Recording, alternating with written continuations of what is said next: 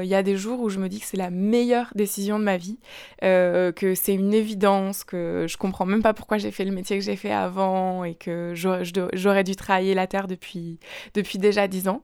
Et il y a des jours où je me dis mais pourquoi je me suis mis dans cette situation?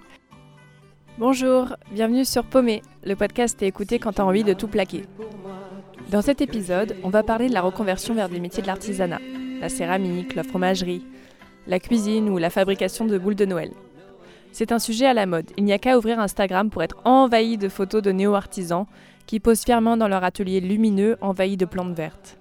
Sans compter les médias qui raffolent de ces histoires euh, de banquiers qui a tout plaqué pour devenir fromager. Et perso, je me suis toujours fantasmée en fabricante d'animaux en plâtre, mais je suis à peu près aussi manuelle qu'un pied. Du coup, j'ai abandonné. L'année dernière, j'ai lu ce livre de Jean-Laurent Casselli, La révolte des premiers de la classe. Un livre consacré selon son auteur à ceux qui ne veulent pas être les derniers à éteindre la lumière dans leur open space avant de le quitter pour de bon. Je vous le conseille vivement. Pour Jean-Laurent Casselli, même si la proportion de cadres qui se reconvertit dans des métiers manuels reste très faible, moins de 1%, ça reste des pionniers qui réinventent les codes de la réussite sociale et de l'épanouissement au travail. Dans cet épisode de Paumé, on va d'abord écouter Sarah. Je m'appelle Sarah, j'ai 30 ans et j'étais directrice de clientèle en agence de publicité jusqu'au mois de mars de cette année. Et je suis actuellement en reconversion pour devenir céramiste. J'ai rencontré Sarah à un apéro paumé et j'ai tout de suite adoré sa sincérité. Elle n'a pas peur de parler des difficultés liées à la reconversion, même si elle ne regrette pas son choix.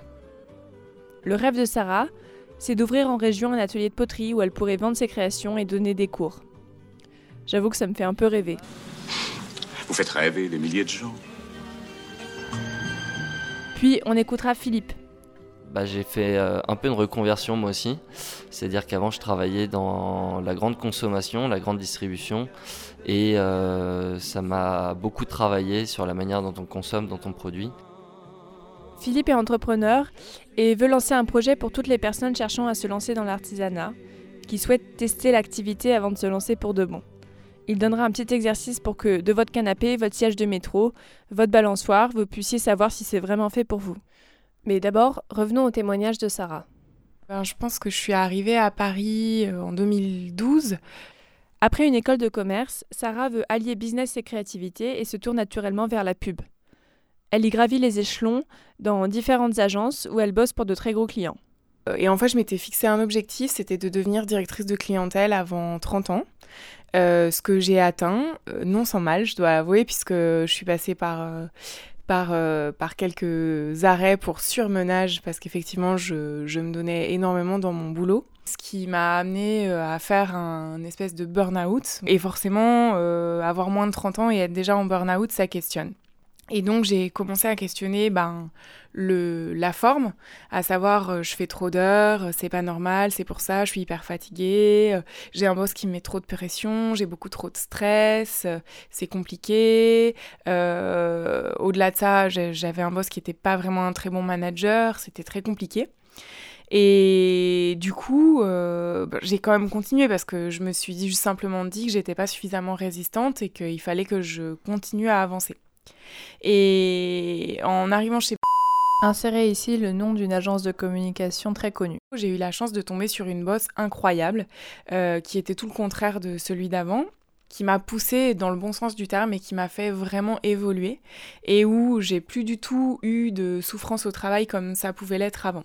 Donc c'est à partir de ce moment-là, euh, dans, un, dans une période de plus creuse de travail, que j'ai commencé à questionner le fond, à savoir euh, en fait est-ce que je suis vraiment heureuse dans ce travail, est-ce que ça me correspond vraiment, euh, sachant que ben en fait ça correspondait pas du tout à mes valeurs, à savoir que je bossais pour une entreprise qui pollue la planète, qui vend des produits ultra sucrés, que j'achète pas moi-même parce que je considère qu'ils sont pas suffisamment bons pour la santé.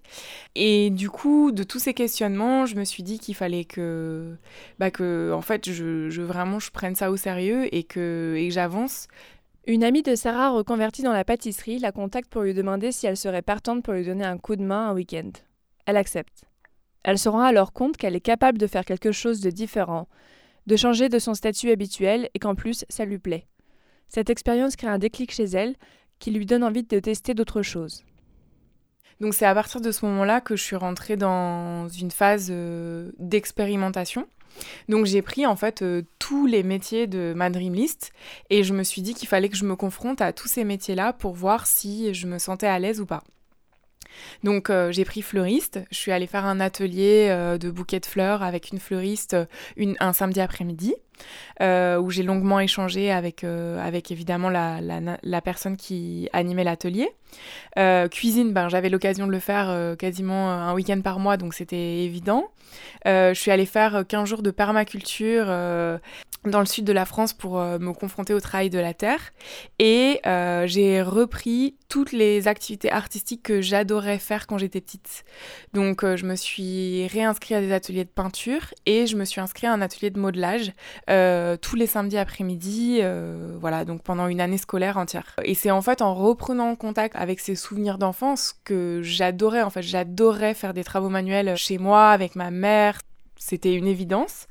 Et hum, du coup, euh, en avançant de cette façon-là, et aussi en prenant une coach, j'ai décidé de me faire accompagner par quelqu'un que je voyais deux fois par mois pour travailler sur la confiance en moi. Euh, j'ai considéré qu'une reconversion c'était possible uniquement si je me faisais confiance et si euh, j'avais confiance en l'avenir un minimum.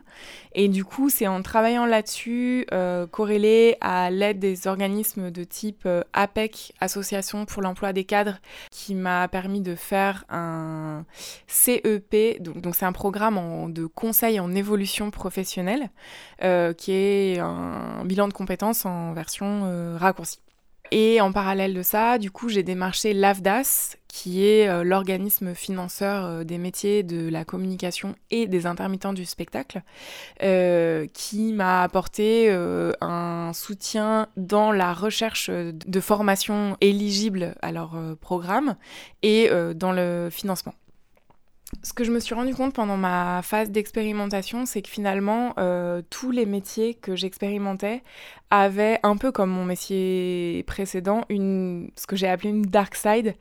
Euh, à savoir que, bah, par exemple, pour le fleuriste, euh, deux fois par semaine, elle va s'approvisionner à Ringis à 4 h du matin pour pouvoir avoir des fleurs fraîches dans son magasin. la cuisine, ben, on travaille des, des denrées périssable, donc c'est hyper compliqué en termes de gestion des stocks. Euh, et en fait, euh, on est euh, en cuisine pendant que les, autres sont dans des moments de, plaisir, donc parfois c'est difficile. donc c'est des horaires un peu particulières. Et pour moi, c'est hyper important de considérer la dark side de chacun des métiers qu'on expérimente pour pouvoir se projeter dans une vie réelle. Donc ça ne veut pas dire que la céramique, il n'y a pas de dark side, au contraire, bah, il y a beaucoup de ménage, euh, on est très dépendant de la terre, les temps de séchage. Euh, euh, les temps de cuisson, donc c'est toute une notion du temps qui est à revoir, mais c'est du coup une dark side que j'ai choisi d'embrasser complètement. Pour moi, c'est très important parce que du coup, ça nous permet de prendre une décision éveillée. Euh, plutôt que de partir euh, bille en tête sur une passion. Du coup, on pourrait faire une, erreur d'arbitrage par rapport à ce qu'elle demande euh, en termes de, bah, de, de, côté un peu moins, un peu moins sympathique. Donc ma décision, elle a été drivée par le fait de vouloir euh, fabriquer des choses utiles, ce qui est le cas avec la, avec la céramique puisqu'on peut faire des objets utilitaires, et aussi dans ma capacité à pouvoir transmettre et à pouvoir euh, redonner à chacun le pouvoir de travailler avec ses mains. Euh, que ce soit les enfants ou les adultes. Cette décision, depuis que je l'ai prise, on pourrait croire que j'ai fait le plus dur, mais euh, le sommet de la montagne est encore très loin. Donc grâce à l'aide de l'AFDAS, euh, j'ai décidé de passer un CAP de céramiste. c'est une formation qui dure six mois, qui a commencé en mai 2018 et qui terminera fin novembre la fin approche. Cette euh, formation, elle sera financée dans son intégralité par l'AFDAS et moi, je toucherai le chômage pendant cette période-là, ce qui m'a permis de mesurer le risque financier. Et surtout, une chose très importante que j'ai appris avec ma coach, c'est que je vais m'autoriser le droit à l'échec. Euh, je vais me dire que peut-être que j'y arriverai pas et en fait euh, bah, ce sera super parce que le chemin en vaut bien plus la chandelle que le résultat final. Cette formation, depuis que je l'ai commencée, elle est ultra intense et j'ai pas terminé de me poser des questions et ainsi de suite. Et je pense que c'est complètement normal puisque quand on est hors zone de confort, ben on est hors zone de confort, c'est tout. On s'habitue, il paraît, mais il faut, il faut continuer à avancer. Donc euh, déjà, depuis le début de la formation, ce qu'il faut noter, c'est l'engagement physique. On nous avait prévenu le premier mois de suivre un régime sportif de haut niveau, à savoir euh, de boire au moins un litre et demi d'eau par jour parce qu'on avait un risque de tendinite hyper élevé. Et ce qui est vrai en fait parce qu'on brasse euh, entre 15 et 20 kilos de terre par jour pour pouvoir progresser. Et voilà, il faut le, il faut le noter que c'est engageant physiquement. En plus de l'engagement physique, il y a aussi euh, la notion du temps. Quand on a commencé la formation, le prof nous a dit euh, vous avez six mois de formation, mais vous mettrez trois ans à la digérer et vous mettrez dix ans à maîtriser votre métier.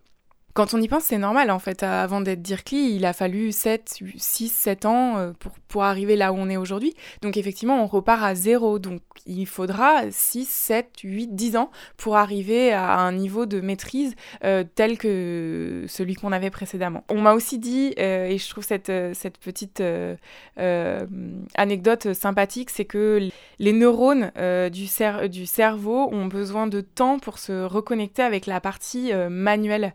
Et on fait pas travailler la même partie du cerveau quand on travaille euh, devant un écran de manière plus intellectuelle, si je puis dire, bien que j'aime pas trop catégoriser.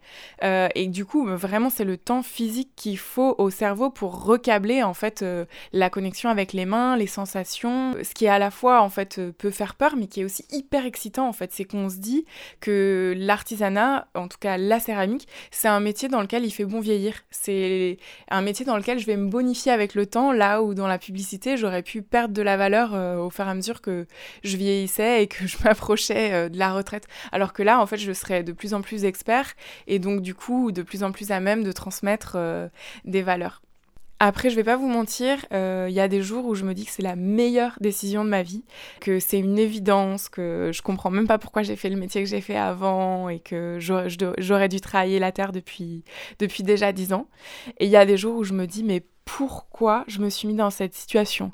Euh, j'avais un bon job, avec un bon salaire, avec euh, une promesse de progression euh, et une situation vis-à-vis de mes pères.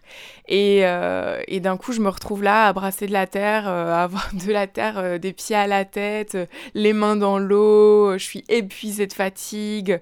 Donc, je pense que euh, cet effet un peu d'anti, il est complètement normal et il faut s'y préparer euh, quand on se reconvertit parce que, euh, ben, en fait, les doutes sont là, ils continuent à nous habiter même si on sait qu'on a pris la bonne décision.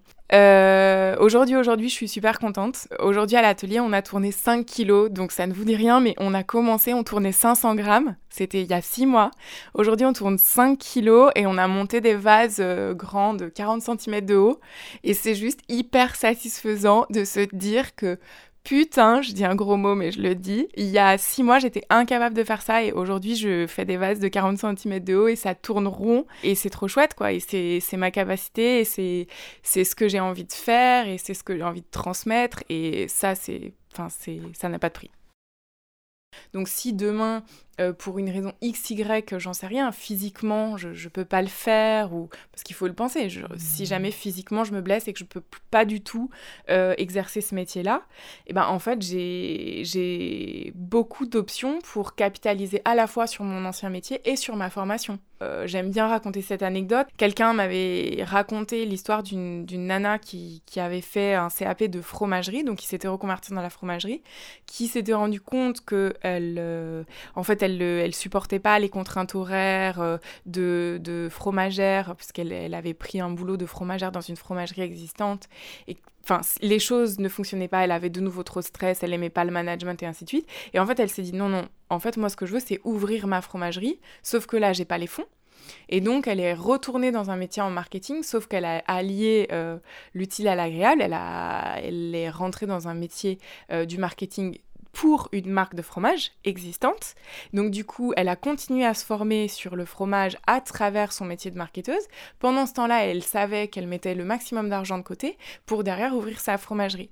Ben moi je me dis que demain, si jamais ça ne devait pas marcher du tout, je pourrais tout à fait euh, me présenter euh, à une marque de vaisselle ou euh, dans un grand magasin et leur proposer de devenir acheteuse pour l'art de la table, par exemple, ou au marketing pour Villeroy et Bosch pourquoi pas en fait Finalement, du coup, ça serait euh, une autre manière euh, d'aborder les choses. C'est pas celle que je souhaite, ça correspond pas à mon rêve, mais euh, si quelque chose tournait mal, pour une raison XY, je sais que je pourrais retourner ma veste. Et ça, je pense que c'est important de l'avoir en tête. Un, parce que c'est rassurant, et, et deux, parce que voilà, si jamais c'est nécessaire, on sait aussi qu'on peut le faire. Bon, honnêtement, je ne me fais aucun souci pour Sarah. Vous pouvez d'ailleurs aller voir son Instagram, sarah, s a r a h boyeldieu, B-O-Y-E-L-D-I-E-U. J'ai demandé à Philippe ce qu'il pensait du témoignage de Sarah.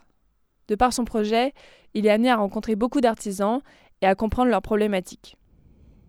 Euh, Sarah décrit bien en fait tous les engagements qu'elle a dû prendre et tous les engagements qu'implique une reconversion. C'est-à-dire qu'il y a des exigences euh, dans des métiers artisanaux, euh, des exigences physiques, des exigences de faire des choses pas forcément agréables. Et en fait, c'est tous les dark sides un peu que décrit Sarah. Effectivement, quand on a une idée, on se dit tiens, ce métier-là a l'air super, et béni, ça a l'air trop cool. On se rend pas compte de toute la réalité qu'il y a derrière. Et en discutant avec, euh, avec beaucoup d'artisans, je me suis rendu compte que derrière, il y a effectivement, comme tous les métiers, bah, des exigences difficiles. Sarah le décrit bien, c'est-à-dire qu'on peut se lever très tôt, on peut avoir des taux horaires monstrueux, on peut euh, avoir du mal à se payer euh, au début, voire même pendant plusieurs années. Donc euh, devenir artisan, ça apporte de nombreuses rétributions. Donc il y a la valorisation de son travail, du résultat. On a une prise sur toute la chaîne de valeur. On sait ce qu'on fait, on choisit ce qu'on fait. donc quelque part, ça répond un peu à une valeur axiologique du travail qui est bah, l'éthique et euh, la créativité, mais aussi la communauté professionnelle, euh, la communauté locale, l'entraide entre les artisans, mais aussi le contact avec le client, avec le public, euh, qui est complètement différent et qui fait que bah, on, a, on a cette dimension collective dans ce métier qui fait qu'on n'est on est jamais seul, on est toujours bah, soit entre pairs, soit, entre, soit avec des clients. Donc c'est pour ça que je pense qu'il ne faut pas avoir peur de cette dark side si on est sûr de ce que l'on veut. Et pour être sûr de ce que l'on veut, euh, je pense qu'il faut faire un peu comme le fait Sarah, c'est-à-dire tester, tester, voir, essayer, tenter. Et, euh, généralement, on, tombe sur le, le bon choix et, euh, et le métier qui, qui vraiment nous, nous prend à cœur et aussi au trip. Donc je pense que c'est le plus important. J'ai demandé à Philippe un exercice que vous pouvez faire de chez vous. Ce que je conseille à tous ceux, à tous ceux qui veulent se reconvertir, c'est de faire un petit exercice euh, et de répondre à, cinq questions pour affiner un peu son projet. Première question. Euh, quel métier m'intéresse? Quel savoir-faire je veux apprendre? Deuxième question. Pour chacun des métiers ou pour le métier que vous avez noté, est-ce que je veux en faire mon métier, vraiment, en, gagner ma vie, travailler au quotidien avec Ou est-ce que c'est juste euh, du loisir? C'est juste un kiff qu'on a en tête. On pourrait retourner la question comme est-ce que je veux en vivre et faire les sacrifices qui vont avec, le salaire au début, la transition pro, le nouveau monde, le mode de vie qui change Ou euh, est-ce que en fait je m'aperçois que c'est euh, c'est plus un, cours du soir qu'il me faudrait? Euh, Donc ça, ça fait un peu écho avec les dark side dont parle Sarah, c'est être éveillé sur le métier qu'on veut faire. Est-ce qu'on a vraiment envie de s'incliner à ce métier et se lancer dedans avec tous ses côtés positifs mais aussi négatifs? Troisième question. Est-ce que je peux prendre le temps de me former? Euh, Sarah, par exemple, elle disait qu'elle avait pris six mois euh, pour se former. Donc ça, c'est une question importante. Et la question qui va avec, c'est est-ce que je peux financer ma, ma formation? Ou est-ce que je peux faire financer ma formation? Comme Sarah euh, qui l'a fait avec l'AFDAS. Aujourd'hui, il y a le compte individuel de formation, il y a le fonds GESIF, Pôle emploi peut également financer des formations. Mais ces deux questions, est-ce que je peux prendre le temps de me former, est-ce que je peux faire financer ou financer ma formation, c'est des questions très importantes. Parce que si vous n'avez pas le temps de vous former, vous ne pourrez pas devenir artisan. Et si vous n'avez pas de quoi financer votre formation, ça va être compliqué. Donc c'est deux questions vraiment qui vont vous permettre de passer ce cap du projet, de l'idée au projet. Quatrième question. Est-ce que je suis prêt à devenir entrepreneur? Pour répondre à cette question, je vous encourage vivement à écouter l'épisode 4 de Paumé, qui vous donne plus de billes pour savoir si vous êtes euh, fait pour être entrepreneur ou pas. C'est-à-dire à me lancer seul dans cette aventure ou avec quelqu'un, c'est-à-dire demain ouvrir ma boutique, par exemple une coutellerie. Est-ce que je suis prêt à être entrepreneur? Est-ce que j'ai les capacités, les, qualités, les, voilà, toutes les connaissances pour le faire? Dans ce cas-là, si, si on n'est pas prêt, peut-être euh, qu'il faudrait plutôt rejoindre une entreprise déjà existante, comme apprenti, stagiaire ou employé. Euh, chaque chose en son temps, prendre l'expérience, c'est déjà ça. Et ensuite, peut-être imaginer, euh, plutôt que se lancer tout de suite en entrepreneur, bah, prendre l'expérience avant de monter son propre projet. Et enfin, cinquième et dernière question. C'est moins une question, mais plus une action au quotidien, c'est de parler de son projet autour de soi, tout en se protégeant. Donc, c'est-à-dire en parler aux amis, à la famille, mais aussi à des artisans ou des reconvertis pour voir euh, ce qu'ils peuvent nous conseiller, ce qu'ils peuvent nous dire, ce qu'ils en pensent. Euh, mais de pas avoir peur de ce qu'on va vous dire. N'hésitez pas à prendre que ce que vous voulez prendre. C'est-à-dire quelqu'un qui vous décourage juste parce qu'il projette ses propres peurs, que pour lui, le travail, c'est euh, euh gagner plus de 3000 euros et le plaisir dans le travail, il vient après. Bah vous c'est pas vraiment votre vision des choses. Si vous vous lancez dans l'artisanat c'est plutôt de faire un métier qui a du sens qui vous plaît. Et euh, le salaire c'est euh, pas la, première chose qui vous vient en tête. Donc n'ayez pas peur de rejeter euh, les peurs des autres les découragements des autres. Et ça Sarah l'a bien dit mais par, par l'exemple qu'elle a donné mais il faut vraiment quand on en parle juste en profiter pour tirer les enseignements pour son projet et non pas euh, prendre les découragements euh, euh, qui font qu'on va même pas tester un projet. Et enfin, le dernier conseil, c'est de tester. Encore une fois, je reviens là-dessus, mais comme l'a fait Sarah, tester le métier quelques jours, voire une demi-journée, voire quelques heures. c'est vraiment l'étape ultime qui va vous dire ouais ça me plaît, non ça me plaît pas. Et ça, c'est pour ça qu'on a créé, enfin que j'ai lancé mon projet, c'est de me dire bah le seul moyen de savoir si on veut se lancer, c'est de permettre aux gens de le tester. Donc c'est très important euh, euh, de, euh, de, de, tester parce que c'est en forgeant qu'on devient forgeron. Donc moi c'est vraiment l'adage que je retiens et c'est que en faisant que vous allez savoir si ça vous plaît ou pas. Merci à Philippe pour ses conseils. Vous pouvez en savoir plus sur lui en allant regarder son projet Artisan d'avenir. Cet épisode de Paumé est terminé. Paumé, c'est donc un podcast Make Sense, et chez Make Sense, il y a plein de manières de se dépaumer un peu. Vous pouvez participer à des apéros paumés, mais aussi en organiser. Et il y a plein d'autres formats, des ateliers de créativité ou d'autres apéros sur des causes comme le gaspillage, le changement climatique ou la lutte contre le cancer. Pour avoir toutes les infos, rendez-vous sur makesense.org. À bientôt Et vive la pommitude